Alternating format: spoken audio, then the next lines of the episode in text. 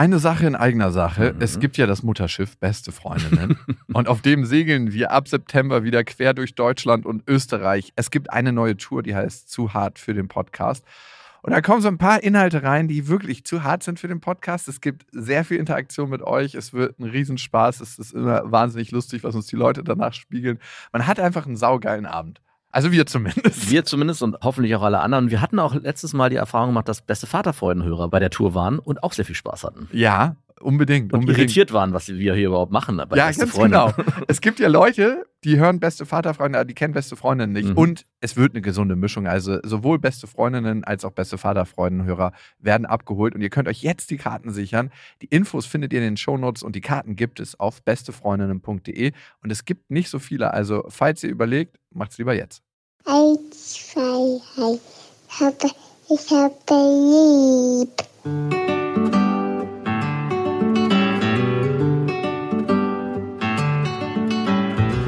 Das sind beste Vaterfreuden. Keine bösen Wörter. Alte Fremde, alte Schöpfe. Setz dich bitte hin. Der langweilige Podcast übers Kinderkriegen mit Max und Jakob. Hallo und herzlich willkommen zu Beste Vaterfreuden. Hallo. Und die heutige Folge soll heißen Schlechtes Vorbild. Es ist übrigens jetzt nicht mehr der normale Beste Vaterfreuden-Podcast, sondern der Rechtfertigungs-Podcast. Du kannst dir wirklich nicht vorstellen, was wieder mal passiert ist. Ich war heute Morgen auf dem Weg zur Arbeit, war auf dem Fahrrad und manchmal höre ich dann Sprachnachrichten ab, ne? Mhm. Über Kopfhörer. Und mein Vater hatte mir eine Sprachnachricht geschickt. Der hat ja so ein Grundstück, so ein kleines am Wasser, wo immer tausend Hippies chillen. Ja, tausend Hippies. Tausend Hippies. Mhm. Das ist das Grundstück.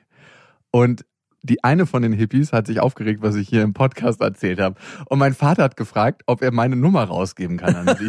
Und ich meinte so, nein, darfst du nicht. Und zwar, ich denke mir so, was hört ihr den Podcast? Sind die so technisch bewandert, dass die wissen, wie ein Podcast funktioniert? Die haben auch Internet auf den Handys. Ich dachte nicht. Hätte ich auch nicht gedacht. Ich dachte, vor allem so esoterisch unterwegs, dass Internet und Handy alles zerstören und das Böse sind ich habe mich auch gefragt, wie die herausgefunden haben, dass ich diesen Podcast mache, weil ich habe das ja nicht erzählt. Mein ich Vater wahrscheinlich. Mh, dein Vater. Der, der ist wirklich, das ist eine krasse Tratschtante, ja. der kann nichts für sich behalten. Also wenn ich ein wirklich wichtiges Geheimnis habe, überlege ich zweimal, ob ich ihm das erzähle, weil er wirklich richtig vertratscht ist und er merkt das noch nicht mal. Also, ach, was war das jetzt schlimm? Das, ja, das war für dich bestimmt. Das hast du doch eh letzte Woche im Podcast erzählt. Ja, also zum Beispiel nur eine Kleinigkeit, ne? Seine Ex-Freundin, die mit dem Sohn der geistig behindert ist, ne? Ja. Ich habe ihm ja mal erzählt, dass er immer einen Doppelpack da einkauft, ne? Eine Frau mit einem sehr anspruchsvollen Kind. Ja. Ich habe es ihm ein bisschen anders gesagt. Nicht so hart? Härter. Ah ja. Ach, härter? Ja. okay, ich will gar nicht wissen, wie es geklungen hat. Und er hat das eins zu eins ihr erzählt, dass ich das erzählt habe. Und da dachte ich mir, das war ein Gespräch unter Männern. So, jetzt muss ich auch doch nochmal wissen, was hast du genau für Worte gewählt, wenn er das eins zu eins weitergegeben hat? Na, dass das ziemlich anstrengend sein wird. Okay, also das wird es nicht gewesen sein, aber wir belassen es mal dabei. War denn der Zorn berechtigt bei der Dame? Wenn naja, ich habe zwei Sachen ja erzählt. Einmal, dass es einen so einen Opa gab, dem ich aus dem Bauchgefühl heraus nicht so richtig getraut habe, der ständig mit seiner Videokamera unterwegs war und die nackten Kinder gefilmt hat. Was hat dein Vater dazu gesagt? Sie war halt total pikiert darüber, dass ich das erzählt habe. Mein Vater hat es einfach neutral berichtet, dem ist das wurscht. Und das andere war, wir haben. Wie ja darüber hat sie sich pikiert? Über dieses Szenario? Wo ein Mann nackt, war der nackt? Nee, der Nein, der war nicht nackt, der hat nackte Kinder gefilmt. ja, ich meine, das ist ein alter Opa, der schon ein bisschen verwirrt ist. Das ist jetzt ein lieber Mann, ne? Ich kenne den ja auch schon lange. Der hatte bestimmt keine Hintergedanken dabei und trotzdem hatte ich so ein bisschen komisches Gefühl. Das hat sich letzte Woche noch ein bisschen anders angehört. Ich kann nicht sagen, was seine Hintergedanken waren. ich glaube nicht, dass er sich sein Onanie-Porno da zusammengefilmt hat gerade. Glaubst du? Nein, aber wir hatten letzte Woche darüber gesprochen, dass. Bauchgefühl, darüber hatten wir gesprochen. Ja, und dass es auch eigentlich nicht in Ordnung ist, wenn man nackte Kinder mit einem Camcorder ja, Der kommt aus einer Zeit, wo es noch nicht mal Camcorder gab. Da gab es diese Diskussion überhaupt nicht. Deswegen, ich will den auch nicht in Schutz nehmen. Ich finde nur, ich habe meinem Vater gesagt, A, lasse ich mich nicht von außen beurteilen, wenn das mein Bauchgefühl ist und ich das hier so formulieren möchte. Ja. Und wenn ich nicht so ein gutes Bauchgefühl dazu habe, dann beobachte ich den erstens und B, sage ich ihm, wenn mir was nicht passt. Also wenn er mein Kind filmt mit einer Kamera, dann sage ich ihm das sofort. Hört er denn dann auf? Na klar. Ja, und, und wenn was, nicht, würde ich ihm die wegnehmen. Was macht er denn mit den Videos? Was passiert denn mit denen? Kriegst du die dann danach als Vater? Nein. Hm, okay. Es ist, glaube ich, wirklich, also wenn ich logisch darüber nachdenke und nicht emotional, ist es, glaube ich, eher sowas dass er das filmt und sich dann an den schönen Momenten der Gemeinsamkeit freut. Der ist eher ein einsamer alter Opa, der alleine in seinem Gartenhäuschen chillt und sich dann, wenn er sich das wieder anguckt, daran erfreuen kann, dass er in dieser Gemeinschaft war. Müssen die Kinder dazu nackt sein? Müssen wir ihn mal befragen. dass er sich wirklich an der Gemeinschaft erfreuen kann. Und das zweite war, wir haben ja über die Schwangere geredet, ne? Die Ja. Anfang 40 war und ein Weinglas getrunken hat. Und Ah. wir uns gefragt haben, gemeinschaftlich, und da bin ich nicht nur alleine drin, muss man eigentlich was sagen dann? Und du meintest ja, ja, man muss was sagen. Und ich habe gesagt, ich habe nichts gesagt. Und darüber hat sie sich halt total krass aufgeregt. Was war denn Ihre Meinung dazu? Was hätte man denn Ihrer Meinung nach machen sollen? die war nicht schwanger. Die hatte Merom und traut sich seit Jahren nicht, das aus dem Bauch raus operieren zu Hm. lassen. Und deswegen, die wirkt einfach nur schwanger und die ist nicht schwanger. Es hätte mir an einer Sache auffallen müssen, dass sie eigentlich schon zu alt war, glaube ich, um Kinder zu kriegen. Aber dann dachte ich mir, es ist ja heute alles möglich. Ne? Mhm. Die war gefühlt Ende 40, Mhm. also wäre eine sehr späte natürliche Schwangerschaft gewesen, Mhm. sehr, sehr späte. Und da hätte ich eigentlich kritisch werden müssen. Aber ey, wie kann ich das wissen, dass sie nicht schwanger ist? Und ich habe ja auch nichts gesagt, deswegen war ja alles richtig. Und darüber hat die sich so krass pikiert. Also in dem Moment, wo wir, ich erinnere mich nur noch, darüber geredet haben, war es ja in der Theorie. Also wir haben uns ja, glaube ich, nicht hundertprozentig auf sie bezogen, sondern wie würden wir uns verhalten, wenn jemand, der schwanger ist, Alkohol trinkt in unserem Beisein. Und da bin ich der Meinung, würde ich, glaube ich, was sagen. Also ich gehe davon aus. Ich habe nichts gesagt. Ja, und das war ja dann auch alles richtig. Das war alles richtig. Also was die Situation mal wieder zeigt, dass man eine bestimmte Vorstellung von der Welt hat, die nicht der Realität entspricht. Alles ist voller Vorurteile. Aber mich jetzt anrufen zu wollen und mir das klären zu wollen, ey, hör dir einfach den Podcast an, dann weiß er Bescheid. Ich bin nicht deren Kind oder so. Die kann das mit sich selber ausmachen. Was Vor allem ist sie nicht der fucking Sheriff der Insel. Was denkt die sich? Was hat denn dein Vater dazu gesagt? Mein Vater hat das ganz neutral gesehen. Der hält sich da raus. Dem ist das eh manchmal ein bisschen zu viel, dass mittlerweile so viele Leute abhängen. Aber ich habe manchmal das Gefühl, dass er nicht so richtig da für sich gerade stehen kann und sagt, hey, eigentlich ist mir das zu viel, dass an meinem kleinen Grundstück am Wasser jeder seinen Camper raufziehen möchte und dort eine gute Zeit haben möchte. Der kann sich da nicht so richtig abgrenzen. Was er denn eher macht, ist in seine Stadtwohnung fahren und zu sagen, mir sind gerade zu viele Leute da. Hat das schon aufgegeben. Vielleicht braucht er dich dafür mit diesem Podcast, damit du die Leute so nach und nach vertreibst mit solchen Geschichten. Also wir haben jetzt schon den alten Mann mit dem Camcorder vertrieben, dann haben wir die Nicht-Schwangere vertrieben. Wer ist als nächstes dran? Der Sheriff von der Insel. Die Bürgermeisterin. Oh, die gehört ja nicht zum Inventar dieses Grundstücks, sondern zu der. Nein, die, die mich anrufen wollte, ist für mich die Bürgermeisterin. Achso, ich dachte, das wäre die Nicht-Schwangere. nee. Ach, das ist mal eine andere Frau. Die, die mich anrufen wollte, hatte an dem Tag Geburtstag Ja. und das waren ihre Gäste. Oh. das ist ja noch prekärer, als ich dachte. Aber kannst du es verstehen, dass man jemanden danach anrufen möchte, weil er im Podcast was erzählt hat und ihn zur Rechenschaft ziehen möchte, weil ihr das nicht gefällt, was ich erzählt habe? Ja. Wirklich. Ja, kann ich schon. Also wenn ich so den Zugang habe zu der Person über ja zwei, drei Ecken, ja, doch schon. Wie du siehst, ich habe meine Nummer nicht rausgegeben. Ja, aber ich kann das schon verstehen. Also ich meine, wenn man Möglichkeit hat, sich über was zu echauffieren und dann auch die Person direkt anzusprechen, wie oft gibt es eine Situation, wo ich mich über irgendjemanden aufrege in den Medien und sage, ich würde es dem gerne mal persönlich sagen und kann es aber nicht, weil er zu weit weg ist. Und wenn der näher dran wäre oder ich einen Zugang hätte. Ein gutes Beispiel ist Oliver Pocher, der ja gerade so eine richtige Doppelmoral eigentlich lebt, ne? Der alle Instagrammer anscheißt, was ich ja auch cool finde auf der einen Seite oder lustig finde. Und damit Aber- Geld macht bei Instagram. Genau, und, dadurch neue Verträge kriegt bei RTL und dadurch wieder mehr Geld kriegt. Also eigentlich wie so ein Blutegel, der sich an das Körperteil, was eigentlich am wenigsten gemocht wird, so an den Arsch setzt und da das Blut rauszieht. Also wirklich das letzte Aus der letzten. Wurst. Aus der Wurst, genau, eigentlich aus der geschissenen Blutwurst. Wurst. Es ist jetzt nicht so, dass ich da so viel Aktien drin habe, dass ich unbedingt zu dem will und das dem mal sagen möchte. Aber wenn es mich betreffen würde und dann die Möglichkeit hätte, das dem direkt zu sagen und über die Telefonnummer meiner Mutter zum Beispiel, dann würde ich schon gucken, ob das vielleicht wirklich wäre.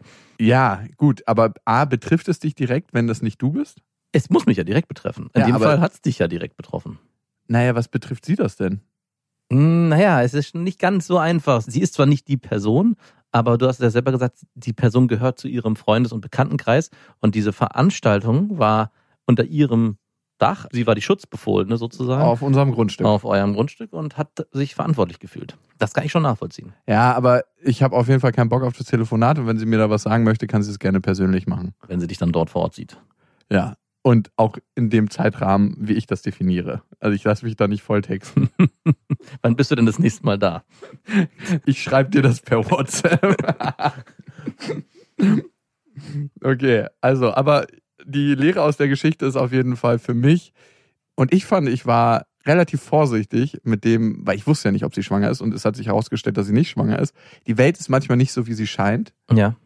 Und du hättest sie angesprochen und vielleicht hätte sich daraus ein guter Dialog ergeben. Darf man ja auch nicht vergessen. Genau, also ich hätte sie angesprochen, wenn ich mir hundertprozentig sicher gewesen wäre. Wie willst du dir denn bei sowas 100%? Genau, das wäre nämlich jetzt meine nächste Frage. Der erste Step ist ja überhaupt erstmal sich zu trauen, die Person zu fragen, ob sie schwanger ist. Weil wenn die einfach nur vielleicht ein bisschen zugenommen hat, ist es ja eine hohe Form der Beleidigung, jemanden, der nicht schwanger ist, zu sagen, hey, herzlichen Glückwunsch, dass du schwanger bist. Und die Person ist überhaupt nicht schwanger, sondern hat vielleicht gerade in den letzten zwei Wochen hart gesündigt. Aber der Zufall hat mir doch richtig übel zugespielt. Ne? Eine super schlanke Frau, die einfach mal einen richtig großen Bauch hat und auch von der Form. Ich habe ja schon viele Schwangere in meinem Leben gesehen. Das sah einfach original so aus. Mhm. Ja, das war, Also das gibt es ja auch nicht so oft. Wie oft triffst du Menschen, die super schlank sind und ein Merom im Bauch haben? Also ich wäre davon ausgegangen, dass sie schwanger ist. Und wahrscheinlich Natürlich. hätte ich sie dann auch, wenn, ich kann es ja nicht hundertprozentig sagen, aber ich glaube, ich hätte sie dann angesprochen. Und wie hättest du sie angesprochen? Hey, in welchem Monat bist du denn? Ist das Wein? Wasser predigen und Wein trinken. Nur mit so einem Spruch so vorbeigelaufen, dass sie es so gerade hört. Ich weiß es nicht genau, wie ich es gemacht hätte, aber ich glaube, ich hätte versucht, schon irgendwie ein Gespräch entstehen zu lassen. Erstmal über die Schwangerschaft zu sprechen. Und dann hätte ich mich vielleicht rauswinden können, weil dann sehr schnell klar geworden wäre, sie ist nicht schwanger. Also ich hätte schon geschickt versucht, erstmal den Weg über die Schwangerschaft zu dem Alkohol und nicht sofort mit der Tür ins Haus zu fahren und zu sagen, hey, du trinkst Alkohol, obwohl du schwanger bist. Nein, das hätte ich glaube ich nicht gemacht. Also auf jeden Fall nicht mehr jetzt nach deiner Geschichte ist mir das auch eine Lehre in Okay. Zukunft, sehr sensi- viel sensibler zu sein. Wo wir schon bei Sündigen sind, da kann ich auch gleich meine zweite Geschichte des Sündigens erzählen von dieser Woche. Mhm. Ich wollte gerade losfahren von meiner Schwester und mein kleiner Neffe. Der ist ein richtig krasser Rabauke. Ne? Das Mhm. ist ein richtig freches, lustiges Kind. Mhm. Wie alt ist der nochmal? Sechs. Mhm. Oh. Und er meinte zu mir, ob er mein Auto fahren kann. Na klar kann er. Ja, das sind Schlüssel. Und ich so, habe das wirklich im ersten Moment so gesagt, ja, ich weiß nicht, ob du an die Pedale rankommst Mhm. und dann gleichzeitig noch übers Lenkrad gucken kannst, aber kannst du gerne machen. Weil ich ihm einfach mal das Gefühl geben wollte, wie wäre es, das alleine zu fahren? Und das wird ja erst meine Vorstellung lebendig. Und er meinte er so, nein, ich kann das noch nicht alleine fahren. Und dann wollte er halt auf meinem Schoß fahren. Mhm. Und meine Schwester wohnt in so Seitenstraßen am Stadtrand von Berlin. Ja. Da habe ich gesagt, ja, warum eigentlich nicht? Mhm. Früher habe ich dort in dem Haus auch eine Zeit lang gewohnt und wir sind immer ohne Führerschein Rennen ums Haus, also um den Block gefahren. Ne? Ich habe so ein altes Auto von meiner Mutter gekriegt, was sie eigentlich zum Schrottplatz bringen wollte und ich habe gesagt, kann ich das behalten? Und an diesem Auto ist der Auspuff abgefallen. Das war halt so eine übelst laute Karre. Also wenn ich so einen asozialen Nachbarn gehabt hätte, ich hätte mich gehasst. Ja. Und mit diesem Auto sind wir immer Rennen um den Block gefahren. Wow. Wirklich. Also zum Glück haben da keine Kinder gespielt, weil wir haben mal so Rundenzeiten gemacht und natürlich war das so laut, das Auto, dass irgendwann irgendwelche Nachbarn die Polizei gerufen haben. und wir hatten dann immer so eine Garage, die aufging, wo wir das Auto schnell reingefahren haben und die Garage zugemacht haben und alles so, als ob nichts passiert wäre. Dann so weiter Basketball gespielt im Garten. Ist ja wie GTA, ey. Und an diese Zeit habe ich mich erinnert und dachte mir, oh, wenn ich ihm davon so ein kleines Fünkchen geben kann, Mhm. so ein kleines Gefühl der Freiheit, Ja. dann ist das super. Und im nächsten Moment saß er auf meinem Schoß und wir sind um den Block gefahren und ich habe gesagt, er muss alleine lenken, ich gebe Gas und ich bremse. Ja. Und dann sind wir halt so rumgefahren und um die Ecken und auf einmal hat so ein Opa an der Ecke angehalten, also den Kopf geschüttelt, das geht nicht, das können Sie nicht machen. Und ich habe halt den das Fenster runtergekuppelt und habe gesagt, was ist denn los? Und er so, Sie wissen genau, was los ist. Das kann man nicht machen. Und ich habe gesagt, du, alter Stasi-Opa, die DDR ist vorbei. hab ihm den Finger gezeigt. Und hab mir in dem Moment schon gedacht, was bist du für ein schlimmes, schlimmes Vorbild. Aber ich hasse es so krass, wenn Leute mich in dem, was ich eigentlich als in dem Moment gut empfinde, natürlich ist es nicht richtig. Ja. Man darf es nicht machen. Wir sind Schrittgeschwindigkeit gefahren, wir sind super langsam gefahren, ne? Wie man, also redest du jetzt davon, dass man nicht mit Auto fahren darf mit seinem? Natürlich darf man das nicht. Ja, aber, also jetzt ganz ehrlich, ich bin auch schon mit Marie, als sie drei Jahre war, Ja, also es ist per Gesetz verboten. Ja, es ist verboten natürlich, aber ich dachte, du meinst jetzt, man sollte kein schlechtes Vorbild sein und dem Opa dann einen Stinkefinger zeigen und sich entsprechend dem gegenüber so verhalten. Also ich, ja, nee, das ist das schlechte das war genau. Also ich dachte, das, also das ist also klar. Natürlich ist das andere nicht erlaubt und es ist außerhalb des Gesetzes. Aber ich finde, das kann man in einem gewissen Rahmen, wenn man dafür sorgen kann, dass die Sicherheiten gewährleistet sind, schon machen. Also ich habe auch schon mehrfach meinen Sohn und auch meine Tochter auf meinen Schoß gesetzt, die lenken lassen, bin Schrittgeschwindigkeit gefahren. Ich muss dazu sagen, aber auf einem Parkplatz oder auf so einer Zufahrt zu einem Haus und nicht auf der Straße direkt. Obwohl doch, wir sind auch schon mal bei uns auf der Spielstraße gefahren. Noch schlimmer. Ja, noch schlimmer, genau. Also, wo ich meinen Bruder oft fahren lasse, ist aber auch selbstständig. Wir haben so einen Weg, der zur Laube führt. Ja. Und das ist ein Privatweg. Das ist unser Weg. Und da lasse ich ihn öfters fahren. Aber er ist auch 13. Das Also- ist was anderes. Ich meine, ich finde, da ist nichts dabei, wenn man das in der Form vorsichtig mal macht. Ich meine, es ist natürlich Hey, nicht wir erlaubt. sind wirklich so spaziergängermäßig gefahren. Wenn die Polizei uns angehalten hätte, hätte es natürlich einen Punkt Na klar, natürlich. Wenn, Punkt, ich glaube, es wäre, ich weiß gar nicht so. Ich glaube, Führerschein in Zug. und er Muss man hätte, mal er fragen. hätte nie einen Führerschein mehr machen dürfen. Aber, also ich weiß gar nicht, als was das gilt. Ne? Wenn ein Kind auf deinem Schoß sitzt und du schnell die Hände wieder ans Lenkrad nimmst. Ich habe die ganze Zeit unten gelenkt. ich glaube, da gibt's gar nicht. Ich glaube, das ist einfach. mein Verhalten dem alten Opa gegenüber war auf jeden Fall nicht richtig. Und ich habe mich gefragt, woher kommt mein Verhalten und woher kommt das Verhalten des alten Opas, dass er meint, den Stadtsheriff, und da sind wir wieder bei Stadtsheriff. Ja. Ich habe ein krasses Problem mit so Mini-Sheriffs und mit richtigen Sheriffs auch. Und warum meine ich dem zeigen zu müssen, wo seine Grenzen sind und er versucht das mir zu zeigen. Wir sind ja eigentlich im sehr, sehr ähnlichen Konflikt. ne? Ja. Also ich habe A gedacht, was wäre die adäquatere Reaktion von mir gewesen, zu sagen, hey, wir haben hier gerade ein bisschen Spaß und wir probieren das aus. Wir wissen, dass das nicht korrekt ist ja. per Gesetz, aber vielleicht würden Sie das anders sehen, wenn Sie das früher auch mit Ihrem Vater hätten machen dürfen. Und es, es kullert eine Träne aus, wenn sie nicht im Krieg hätten dienen müssen mit 14 Jahren. Ihre Kindheit war weitaus düsterer, dessen bin ich mir bewusst und so eine Träne kullert aus Das heißt Auge. aber nicht, dass Sie hier diesem kleinen Jungen die Kindheit vermiesen müssen. Gönnen Sie auch mal anderen Menschen schöne Erlebnisse mit Freude. Die DDR ist vorbei, du alter Stasi. und dann weg. Und ich habe schon gesehen, wie ich so weggefahren bin und wie er so mit zittriger Hand so Wut im Brand so einen Block rausholen wollte und Und dann- Kennzeichen aufschreiben.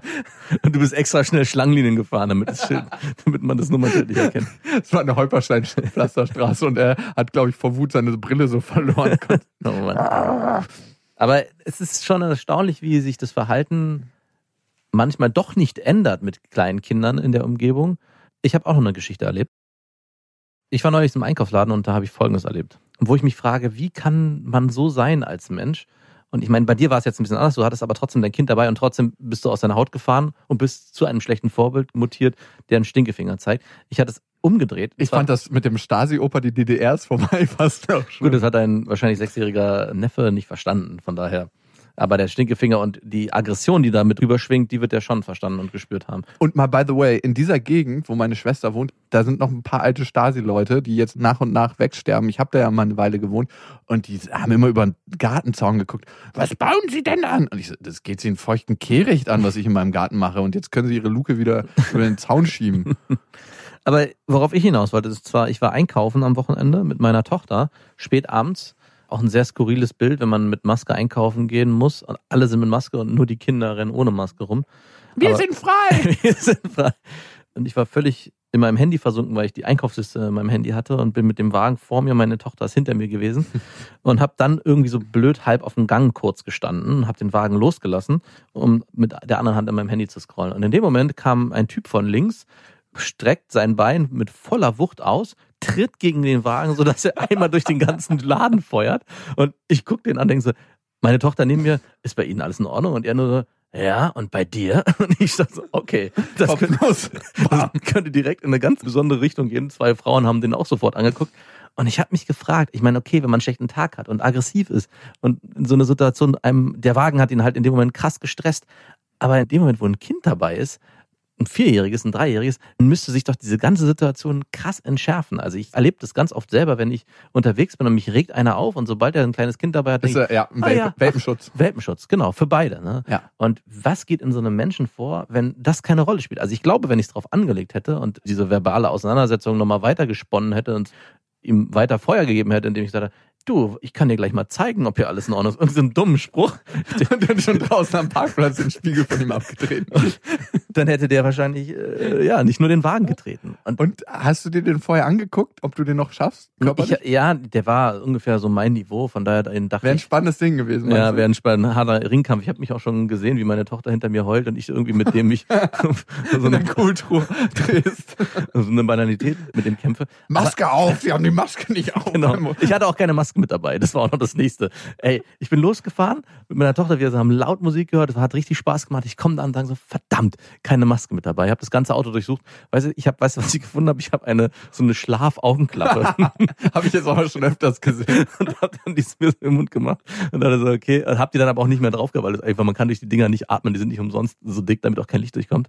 Aber zurück zu dem Typen, was mich am meisten beschäftigt hat, ich bin ja eigentlich sehr entspannt. Ich kann so eine Eskalation kann ich sehr schnell deeskalieren, indem ich da einfach mich gar nicht drauf einlasse. Aber was mich wirklich erschüttert hat, ist dieses, wie kann jemand so sein, wenn ein Kind in deiner Nähe ist? Also was ist da bei einem Menschen los, dass er nicht mal in dem Moment sofort reagiert und sagt, oh ja, okay, sorry, ich bin gerade hier irgendwie, weiß nicht, der Wagen hat mich gestört oder irgendwas Banales sagt, sondern in dieser Wut bleibt, obwohl da ein kleines Kind drin ist. Es hat mich die ganze Zeit lang beschäftigt und ich habe auch versucht, den wiederzufinden. Also ich bin dann einkaufen gegangen und habe versucht, den irgendwie nochmal wiederzuerkennen, weil ich den gerne mal angesprochen hätte, was denn da los war. Also ganz friedlich, ohne irgendwie aggressiv mit ihm zu agieren. Aber habe ihn leider nicht mehr gefunden. Ist auch nicht so einfach, wenn alle eine Maske aufhaben. Die sehen auf einmal alle gleich aus. Also ich wusste, dass er keine Haare auf dem Kopf hatte. Der hatte so eine kurz geschorene Frisur. Vielleicht war er deswegen sauer. Und äh, habe ihn nie wiedergefunden, leider. Meine Wow. Tochter hat es zum Glück gar nicht so richtig mitbekommen, weil normalerweise ist Marie dann Verängstigt? Nee, aber die ist nicht verängstigt, aber die versteht das gar nicht. Die fragt dann ganz viel, was hier passiert ist. Also diese Art von Aggression kann so ein kleines Kind in der Form ja gar nicht greifen. Und ich hatte schon mal sowas ähnliches, wie du es beschrieben hast, wo ich im Auto war und auch so eine Frau, die mir irgendwie entgegengekommen ist, ich habe das auch schon mal erzählt, die irgendwie so mitten auf der Straße gefahren ist und ich bin auch eigentlich weit rechts gefahren und dann standen wir voreinander und ich meinte, ja, sie müssen jetzt zurück, weil ich bin weit genug rechts und die hat mich dann so blöd angepumpt und ich habe dann auch, glaube ich, das böse Wort mit F gesagt aus dem Auto. Und Marie saß hinten und meinte nur, ja, Papa, der haben wir es gezeigt. Und ich so, nein, wir haben es ja nicht gezeigt. Papa hat sich ja völlig daneben benommen. Und sie hat dann noch tausend Fragen gestellt, was dann hier los gewesen ist. Und ich konnte es ja gar nicht so richtig beantworten, weil ich natürlich, Oh nein. Oh Gott, ich frage mich tatsächlich, und ich bin an dem Thema ja schon lange dran, warum du es schaffst, das so zu deeskalieren, weil ich wüsste, wenn jemand meinen Wagen wegtreten würde, genau, das dachte ich mir auch. Dann hätte er auf jeden Fall schon einen Griff in seine Atemmaske gehabt. Also ich habe mir auch wirklich in dem Moment vorgestellt, was hättest du gemacht in der Situation? Weil der Wagen wirklich vor mir aus meiner Hand weggeflogen ist nach rechts. Nee, das wäre schon auf jeden Fall eine Stufe zu viel gewesen. der hätte auf jeden Fall auf der Kühltruhe gelegen und Die danach war- drin. Ich war auch in der Nähe der Kühltruhen. Das hätte, Super. Auch, gut- hätte gut gepasst. Ich habe auch schon den Griff, den ich bei ihm gemacht hätte. Wäre sein Kopf eigentlich in der Kühltruhe gewesen und Nee. du hättest immer wieder versucht, sie zuzuhämmern? Ich hätte ihn auf jeden Fall am Nacken gepackt, Hm. dann am Unterarm zu mir gezogen, Mhm. mit meinem Becken in seine Hüfte, dann verliert er nämlich die Bodenhaftung und dann kannst du ihn rumdrehen. Mhm. Und dann kann man darüber nochmal ganz in Ruhe reden am Boden. Und Lilla hätte ja, ich- nee, tatsächlich, ich hätte es nicht gemacht. Aber das wäre meine Vorstellung. Ich denke bei sowas immer, A, was sind die Konsequenzen? ich hätte jetzt nicht gedacht, dass jemand bist, der äh, sofort denkt, was sind die Ja, natürlich, ey, was meinst Okay. du, was passieren würde, wenn ich nicht an die Konsequenzen denken würde? Wäre maximale Eskalation. Ja. Und zweitens, wie würde sich meine Tochter in der Situation fühlen? Ja. Und das dritte ist, was ich denke, was lernt sie da gerade? Das, was ich bin heute, habe ich aus verschiedenen Puzzlestücken gelernt. Ne? Mhm. Mein Vater war schon so. Ja. Dann gucke ich, wie fühlen sich Menschen für mich an, die sich nicht so wirklich unter Kontrolle haben. Ne? Mhm. Also ich würde schon behaupten, dass ich mich sehr gut unter Kontrolle habe, aber das für mich auch ein Spiel ist, auch mit dem Opa. Ne? Ja. Ich wüsste auch, dass ich es in der Situation lassen könnte, Mhm. aber es ist irgendwie meine Art zu zeigen, du kannst mir nichts sagen. Und es geht eher leicht in die aggressive Richtung, ohne dass du körperlich aggressiv werden Auf gar würdest. keinen Fall. Also ich hatte es noch nie, dass ich körperlich das Gefühl hatte, ich muss mich jetzt mit jemandem prügeln. Ja. Also klar, entsteht schon mal so eine kleine Vorstellung, wie wäre das jetzt? Ja. Aber es ist eine andere Form der Berührung. Ich kann auch Hooligans auf einer bestimmten Ebene verstehen, die so wenig Kontakt haben, Körperkontakt, dass sie sich prügeln und dass es ihre Form von ich habe Kontakt zu einem anderen Menschen Mhm. ist. Ihre Form der Liebe. Es hört sich jetzt mega extrem an, aber Ich glaube, das ist ein Stück so.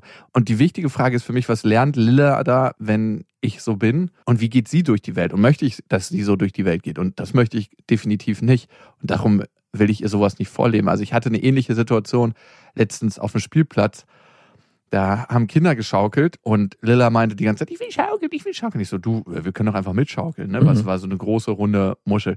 Und meine Ex-Freundin war daneben, wir waren ausnahmsweise mal zusammen auf dem Spielplatz und die haben dann irgendwie ein bisschen länger geschaukelt, fünf Minuten. Ich bin immer relativ schnell so, dass ich sage, lass uns abwechseln, dann kommen die anderen Kinder, dann kommt man selber wieder dran. Ich Ja. fühle mich irgendwie schlecht, wenn andere Leute auf mich warten. Ja, ich auch. Ganz komisch. Das ist ein ganz komisches Gefühl, ne? ich kann das gar nicht ab. Irgendwann ist meine Ex angekommen und hat so wutentbrannt so Lille auf den Arm genommen. Du hast keinen Schwanz in der Hose und kannst für sie nicht gerade stehen. Ist zu dem Typen gegangen und meinte so, so, können wir jetzt auch gleich mal schaukeln? Und, und der Typ meinte, wir haben 30 Minuten auf die Schaukel gewartet, aber ihr könnt natürlich auch gleich. und ich habe mich so schlecht in der Situation gefühlt. Ich wollte A, meiner Ex nicht in den Rücken fallen, aber B, fand ich das einfach unerhört, Ja. so mit jemand anderem auf dem Spielplatz zu reden. Und habe gesagt, hey, ganz in Ruhe, macht so lange, wie ihr wollt. Wir können warten oder wir gehen auf eine andere Schaukel, aber lasst euch nicht stressen. Kann ich gar nicht verstehen.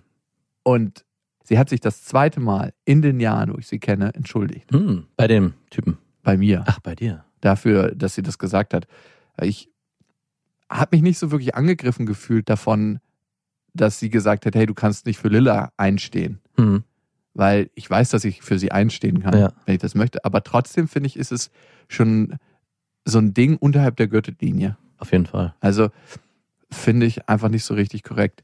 Diese Schaukelsituation ist auch ein gutes Beispiel, was will ich meinem Kind beibringen? Also will ich meinem Kind beibringen, hey, wir können uns hier einfach nehmen, was wir brauchen, indem wir ja mit Ruppig und aggressiv ja, sind, ruppig und aggressiv. ist. Genau, indem wir uns einfach davor drängeln oder unser Recht einfordern, über laute Sprache und in den Konflikt zu gehen. Oder kann ich meinen Kindern oder meiner Tochter erklären, dass jetzt es hier sehr, sehr voll ist und wir warten müssen und uns überlegen müssen, ob wir so lange warten wollen oder ob wir vielleicht woanders hingehen oder vielleicht auch was ganz anderes machen. Also ist gar nicht so einfach. Ich erlebe das auch ganz oft, wie du es gerade beschrieben hast, dass wenn viele Kinder auf dem Spielplatz sind und die alle zusammenschaukeln und mein Sohn oder meine Tochter auch will, und wenn die dann dran sind, ich dann irgendwie schon nach zehnmal Schaukeln das Gefühl habe, okay, ich muss jetzt wieder runter, ich bin schon viel zu lange drauf. Und ich mach's dann immer über Zählen, weil die Kinder natürlich nicht runter wollen, dass ich sage, okay, wir schaukeln jetzt noch zehnmal und dann kommt sie runter. Und bin dann immer so ganz befriedet, wenn dann die anderen Kinder länger auf der Schaukel sind. Da sage ich, ja, ich habe ein gutes Gewissen, dass ich so früh runtergegangen bin und sie haben hoffentlich ein schlechtes Gewissen, dass sie ihr Kind so lange schaukeln lassen.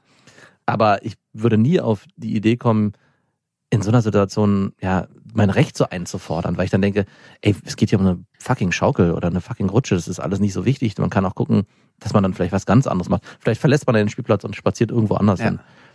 Die wichtige Frage für mich ist, damit ich dieses Verhalten, was ich an den Tag lege, nicht an Lilla weitergebe, warum bin ich so, wie ich bin? Warum fühle ich mich von so einem Inselsheriff, von der Freundin von meinem Vater so angegriffen, Hm. wenn die versucht, mich zu maßregeln oder mit mir das Gespräch suchen will, Hm. nach so einem Podcast? Warum muss ich einem alten Opa, der sich darüber aufregt, dass ich mit meinem Neffen durch die Straßen cruise, einen Finger zeigen und ihm sagen, dass er ein alter Stasi-Opa ist und die DDR vorbei ist? Es gibt ja zahlreiche Situationen in die Richtung.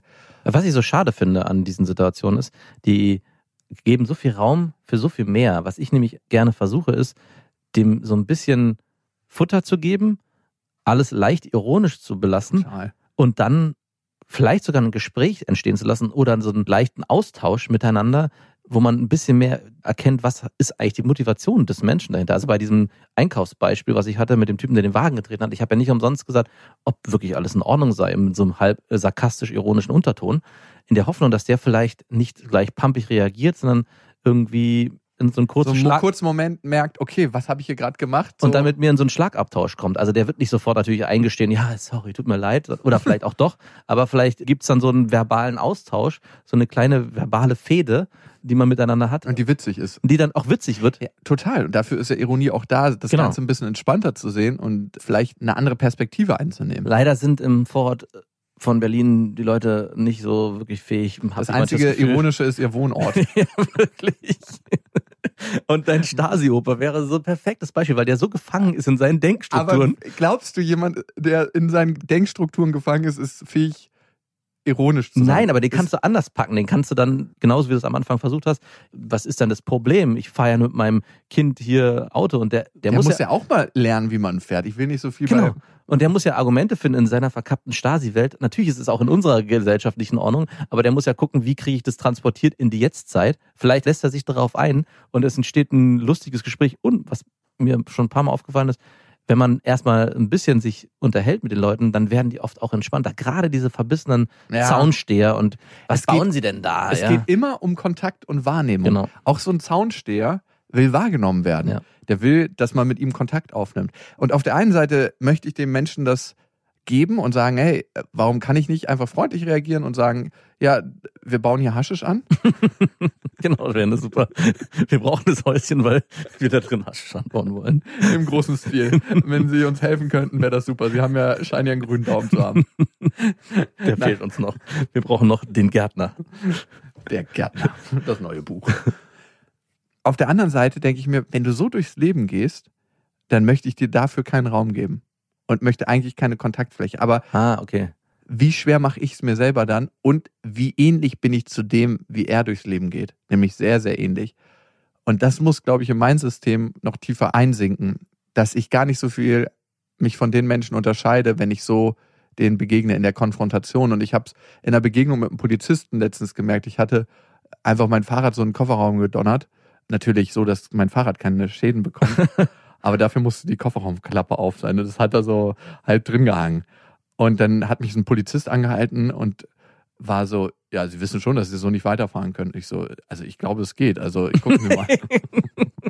Das Auto fährt doch. Scheiße. Wenn der richtig cool wäre, würde der sagen, Touché. Nein, und er hat wirklich cool reagiert. Ah, wirklich? Und er meinte so, ja, da haben Sie recht, es fährt das Auto. Die Funktionalität ist nicht eingeschränkt, aber die Verkehrssicherheit. Ja, sehr gut. Aber ist cool. Ab da habe ich gemerkt, okay, hier lohnt es sich. Und wir haben halt uns super witzig unterhalten und er meinte, wie weit ist es denn noch zu Ihnen nach Hause? Und ich so, das ist gleich da hinten um die Ecke. Und er so, das ist ein relativer Begriff. Aber ich denke, das ist jetzt nur noch eine Abzweigung. Ich so, ja, gucken Sie einfach in die andere Richtung und Sie werden mich gleich nicht mehr sehen. Und dann durfte ich weiterfahren. Ah, cool. Und da dachte ich mir so, selbst wenn er gesagt hätte, ja, ich kann sie leider nicht weiterfahren lassen, wäre ich davon nicht so angegriffen gewesen, weil ich gedacht hätte, wow, ja, irgendwie hat man sich wenigstens noch nett unterhalten. Also es wäre dann auch für mich okay gewesen. Also die Form der Züchtigung oder nicht der Strafe oder der Einhaltung der Regeln, die er dann einfordern würde, wäre dann für mich auch viel akzeptabler, als wenn der vorher mit so einer Halt, Stopp, Sie müssen hier aussteigen und hier ist für Sie die Reise zu Ende, irgendein so ein dummer Spruch. Also nach so einem Schlagabtausch hätte ich sogar gesagt, ey, okay, alles klar, ich verstehe es, ich nehme mein Fahrrad hinten raus, die Verkehrssicherheit ist definitiv eingeschränkt, ich roll das Fahrrad nach Hause und hole mein Auto später. Also das ist was, was mir öfters auffällt, dass bei der Polizei, ja, es so ein bisschen fehlt, dass die vielleicht auch verbal oder in Konversationen geschult werden. Wie spricht man auf Augenhöhe mit Menschen und Ironie. So einfach sollte Genau. Ironie sein. und nicht, ich muss mich hier ans Gesetz halten, das sind die Regeln und ja, Das ist manchmal so langweilig. ja, genau, es ist langweilig. Es gibt auch richtig clevere, lustige Polizisten. Ja, klar. Da denke ich mir manchmal, wow. Schade. Ja, man denkt sich so, du wärst auch auf einer Bühne gut aufgehoben. Also, weil manche sind einfach so witzig. Also ich betrachte abschließend dazu nochmal oft solche Situationen wie ein kleines Rollenspiel und überlege, welche Rolle kann ich jetzt hier einnehmen? Nehme ich kurz bevor es losgeht die Aggressorrolle ein? Bin ich der ironisch Gelangweilte? Bin ich der Dumme, der gar nichts versteht? Der das nicht, das auch, kann, funktioniert auch ganz gut so. Wie ich darf hier mein Haus nicht hinbauen? Wirklich nicht? Sind Sie sich da sicher? Haben Sie da irgendwo im Gesetz nachgeguckt? Wir haben ja vor zwei Jahren ein Festival organisiert und selber die Bühnen gebaut etc. Und da hatten wir auch so einen ganz speziellen Nachbarn, der immer wieder geguckt hat, was hier abgeht und Stasi-mäßig kontrollieren wollte. Und das habe ich genauso mit dem gemacht, weil der irgendwann anfing, ja, das geht doch nicht, man kann die doch nicht so und das, da müssen sie doch. Also, ach, du weißt Bescheid. Ja, wie, wie läuft denn das? Das Problem ist, wenn man die zu sehr abholt, das ist nämlich die Gratwanderung, dann wollen die mit integriert werden. Und das war bei dem dann auch so. Der Ah. wollte dann auf einmal mitmachen. Wie immer Kontakt. Genau. Und die Gefahr wäre bei deinem Stasi-Opa auch, dass wenn du den zu sehr abholst, dass er mit einsteigt und sagt, so, jetzt zeig ich mal deinem Neffen, wie man hier Auto fährt. Und dann möchte, dass der Kleine auf dem Schoß sitzt. Nackt, mit Camcorder. Könnten Sie meinen Camcorder halten? Weißt du, für mich ist tatsächlich die Frage, das Fundament, worauf begründet sich mein Verhalten, ohne dass ich es entschuldigen möchte, weil ich möchte ja mit allen gut auskommen. Ich möchte mit der selbsternannten Bürgermeisterin von Papas Grundstück gut auskommen, ich möchte mit dem Opa gut auskommen, ich möchte mit der Polizei gut auskommen. Mhm. Und du hast ja vorhin über Oliver Pocher geredet, ne? Ja.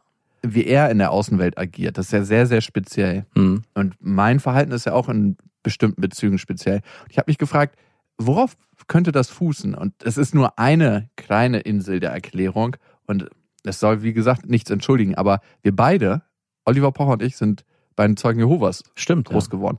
Und die Zeugen Jehovas, so wie ich sie erlebt habe, fassen unglaublich strengen und engen Rahmen um dich. Du darfst so wenig Sachen, also der Kontakt zu anderen Menschen nicht außerhalb der Gemeinschaft war bei uns krass untersagt. Ja. Und dein ganzes Leben ist in Regeln gefasst. Und ich bin sehr, sehr früh ausgestiegen mit meinen Eltern oder meine Eltern sind ausgestiegen, als ich sechs Jahre alt war. Mhm. Und trotzdem haben mich diese Regularien verfolgt, bis ich 15, 16 war. Bis ich 15, 16 war, konnte ich das erste Mal mir wirklich sagen, Gott ist nicht ein Bestrafender. Also du musst nicht gottesfürchtig sein, Ah. Krass. sondern Gott ist, wenn es ihn gibt, ein liebender Gott. Und ich finde das Wort gottesfürchtig auch so hässlich. Ja, also wenn du das überlegst, gottesfürchtig, ihr könnt mich alle mal. Und da ist, glaube ich, eine ganz, ganz große innere Wut in mir entstanden und eine Rebellion gegen ein System, was auf mich raufgestülpt wird und was mich in meiner Freiheit einschränkt. Und ich glaube, bei Oliver Pocher ist es in bestimmten Auszügen ähnlich. Ich habe mal mich mit ihm unterhalten auch darüber. Und er wollte da nicht so richtig rein, weil ich weiß nicht, ob er da ist oder ob er da mit mir nicht so rein wollte. Aber er rebelliert ja auch auf eine bestimmte Art. Und natürlich instrumentalisiert er das. Er macht einfach Cash aus den Menschen, über die er sich lustig macht. Und ohne die gäbe es ihn nicht. Genau. Also, Also- es ist so ein, eine Kette des Bösens eigentlich. Ne? Er verurteilt die Instagrammer dafür, dass sie Werbung machen für irgendwelche Produkte, die gut oder schlecht sind. Und er profitiert daraus selber, dass er eigentlich in dieser Kette das letzte Glied ist, was dann auch nochmal profitiert davon. Ich meine, die sind in der Kette. Wo ist das beste Glied? Es gibt kein bestes Glied. Nee. Die sind gleich. Ich wurde ja auf diese Oliver Pocher-Geschichte auch nur gestoßen und vielleicht ist es ein ganz guter Übergang. Was bei mir passiert, wenn ich mir diese Videos von ihm angucke, ist, dass es eine ganz komische, aggressive Grundstimmung herrscht. Also es ist irgendwie vielleicht lustig, ich fand es jetzt nicht so lustig, aber es hat vor allem bei mir was ja, sehr Negatives und sehr Aggressives ausgelöst. Also ich verstehe, was er da macht und ich verstehe auch, dass viele Leute das lustig finden, aber eigentlich ist es nichts Schönes und nichts Angenehmes und auch nicht lustig auf eine Ebene, wo ich mich irgendwie inspiriert fühle, sondern es ist sehr viel Wut und Aggression da drin. Das finde ich irgendwie schade. Also es will, mit sowas will ich mich einfach nicht mehr beschäftigen. das Ja, merke es- ich immer mehr. Bringt einem, finde ich, kein schönes und gutes Miteinander bei. Genau. Und kein schönes Gefühl. Also den Wunsch dahinter von allen Menschen, egal ob du dich in den sozialen Netzwerken darstellst, egal ob du einen Podcast machst, wie wir das hier gerade machen, Ja. ob du in der Öffentlichkeit in einer anderen Rolle stehst. Der Wunsch von allen Menschen ist ja immer, seht mich an und liebt mich. Hm. Und ich glaube, Menschen, die das Bedürfnis haben, ich meine, du hast es nicht so stark wie ich, Hm, nein. dass andere Menschen hergucken, haben ja immer den Wunsch. Und ich glaube, ein tiefes Gefühl dahinter ist, dass sie sich selber als nicht so liebenswert achten. Und darum brauchen sie das ganz stark von außen. Brauchen sie das noch mehr. Ja, und das ist natürlich was, was sich potenziert, wenn du in der Öffentlichkeit stehst. Ne? Du kriegst die Illusion, ich werde von außen geliebt, Hm. aber es ist wie eine Gießkanne, die immer das Beet verfehlt. Also es kann dich nicht wirklich nähern, weil es nichts ist, was von innen kommt. Ja. Und dadurch wird der Wunsch auch bei Prominenten immer größer, ich muss noch mehr und noch weiter und noch größer. Es geht gar nicht ums Geld. Ja. Das Geld ist so eine schöne Nebensache. Es geht um die Aufmerksamkeit und die Illusion der Liebe. Und darum lassen sich viele Prominente, zumindest die ich getroffen habe, sehr, sehr stark von außen definieren. Also und dann auch instrumentalisieren von, weiß nicht, großen Produktionsfirmen, Sendern zu Formaten, die eigentlich nicht positiv irgendwie oder was Gutes in die Welt bringen, sondern man das Gefühl hat, hier ist irgendwie so eine eklige Suppe, die man irgendwie auslöffeln muss. Und es hat irgendwie was, keine Ahnung, was Lustiges vielleicht, aber am Ende ist es irgendwie, ja, mir fällt da als Beispiel Germany's Next Topmodel nochmal ein. Die hatten gerade ihr Finale. Meine Freundin hat es geguckt am Wochenende. Ich dachte, was ist das denn? ich habe eine Freundin, die das macht, ne, die mit in der Produktion Wirklich? sitzt. Und ich habe sie auch gefragt, was sie glaubt, was für ein Weltbild dort vermittelt Ja. Und für wie nahrhaft für eine Gesellschaft hält sie das. Also Ja. wie entwickelt sich deine Tochter, wenn sie das guckt? Und sich Und- daran orientiert und das als das ist eine Orientierung, da kann man sagen, was man Ja. will. Weil in dem Moment, wo wir als Gesellschaft uns dafür gerade machen und sagen, wir stellen das in die Öffentlichkeit, in den Fokus, Ja. ist das auch ein Abbild unserer Gesellschaft. Und da, wo die Aufmerksamkeit hingeht und wenn wir was zu einer Primetime im Fernsehen ausstrahlen, geht die Aufmerksamkeit dahin, müssen wir auch dafür Verantwortung übernehmen. Genau. Und bezeichnend war bei diesem Finale, worauf ich hinaus wollte, dass kein Publikum da sein durfte, weil Corona ja gerade herrscht. Und die ganze Zeit, und ich war gar nicht dabei und hab's geguckt, sondern saß in meinem Zimmer und höre die ganze Zeit so klatschen und jubeln. Und so nach fünf Minuten frage ich mich, sag mal, warum ist denn das so ein monotoner, gleichbleibender Ton? Was ist denn da los? Was guckt denn meine Freundin da? Die haben halt die ganze Zeit bei der Live-Finalshow unter die Spur, die sie eigentlich haben, haben sie so ein Klatschen und Jubeln gespielt, was aber eine Schleife hatte von 20 Sekunden, die sich immer wiederholt. Gott. Und es war so bezeichnend für dieses Format und generell für alles, was da passiert, dass diese Formate nicht funktionieren würden mit einem Publikum, was vorher aufgepusht wird und dementsprechend die ganze Szenerie nochmal in eine andere Richtung katapultiert, sodass der Zuschauer das Gefühl hat, ich gucke hier was ganz, ganz Tolles. Das ist mir jetzt auch bei einer anderen Sendung auch noch aufgefallen, wo auch kein Publikum da war, wie schlecht auf einmal diese Formate wirken, die ja eh schon schlecht sind, aber dadurch, dass kein Publikum da ist, dass es noch befeuert, sind ja eigentlich obsolet. Also man braucht sie eigentlich gar nicht mehr. Und ich frage mich halt, wenn wir schon bei Vorbildern sind, ob man an dieser Stelle nicht auch jetzt gerade die Chance hat zu merken, hey, ist es nicht was, was mir eigentlich gar nicht gut tut? Sollte ich das vielleicht gar nicht mehr unterstützen? Jeder kann gucken und machen, was er will, aber Trotzdem ist es einfache und seichte Unterhaltung. Und Leider, jetzt ja. muss man sich fragen, warum? Und da kann man am besten bei sich selber anfangen und in dem Fall ich bei mir. Warum ist das seichte und leichte Unterhaltung? Warum funktioniert jemand wie Trump so gut als Politiker? Mhm. Weil er eine Emotion, die einfach ist und die besonders Männern in unserer Gesellschaft sehr erlaubt ist, ganz, ganz einfach lebbar macht. Und zwar Wut. Mhm. stimmt. Und Wut ist wie ein Deckel von Emotionen. Der legt sich über ganz, ganz viele andere Sachen. Wut legt sich ganz oft über Trauer.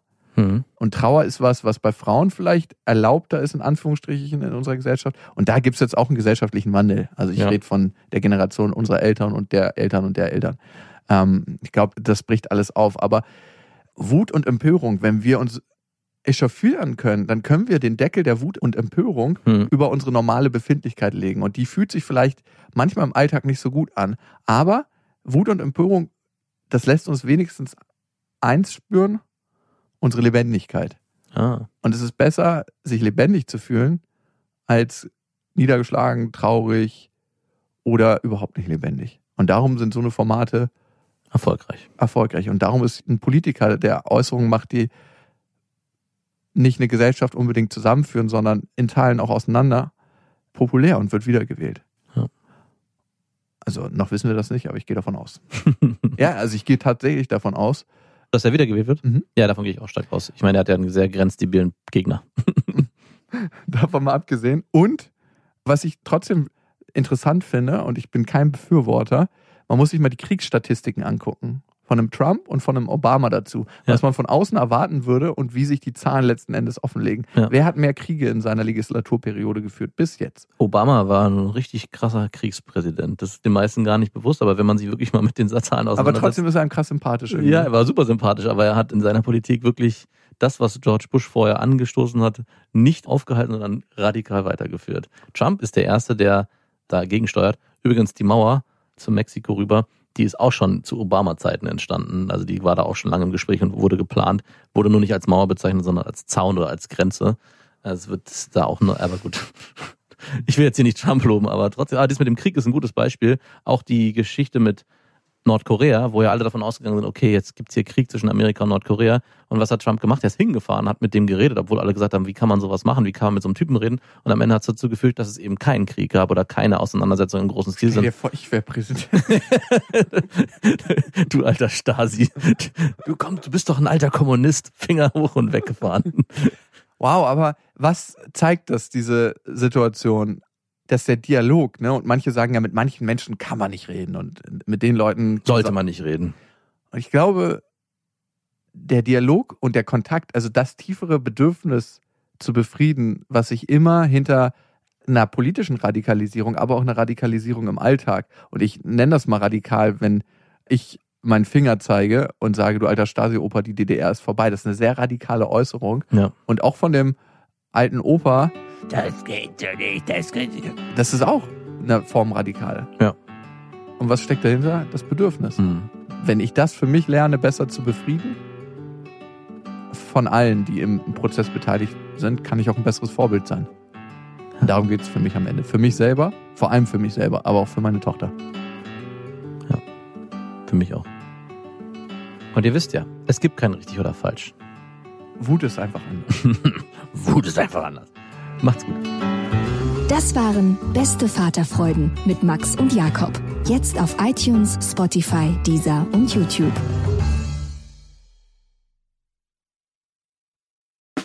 Der 7-One-Audio-Podcast-Tipp. Hallo, ich bin Lynn. Und ich bin Leo. Ihr kennt uns vielleicht schon vom True Crime Podcast Mord auf Ex. Eigentlich sprechen wir da ja jede Woche über Verbrechen. Aber da gibt es ja noch ein anderes Thema, das die Menschen und uns schon immer fasziniert hat. Die Liebe. Krasse Geschichten, die wirklich passiert sind. Bonnie und Clyde zum Beispiel. Cleopatra und Caesar Oder Diana und Charles. oder halt Camilla. Liebe gibt's bei True Love aber auch nicht nur im klassischen Sinne. Es geht auch um Familie, um die Liebe zum Beruf oder sich selbst oder Freundschaft. Am besten sind ja auch eh die Filme, wo dann am Ende steht, nach einer wahren Begebenheit. Das sind so Geschichten, die kannst du dir eigentlich gar nicht ausdenken. Ja. Und das gibt's jetzt eben als Podcast. Und das Ganze heißt True Love. Ja, der Name sagt's eigentlich schon. Aus True Crime wird True Love. Krasse Geschichten, Plot-Twists und verrückte Protagonisten.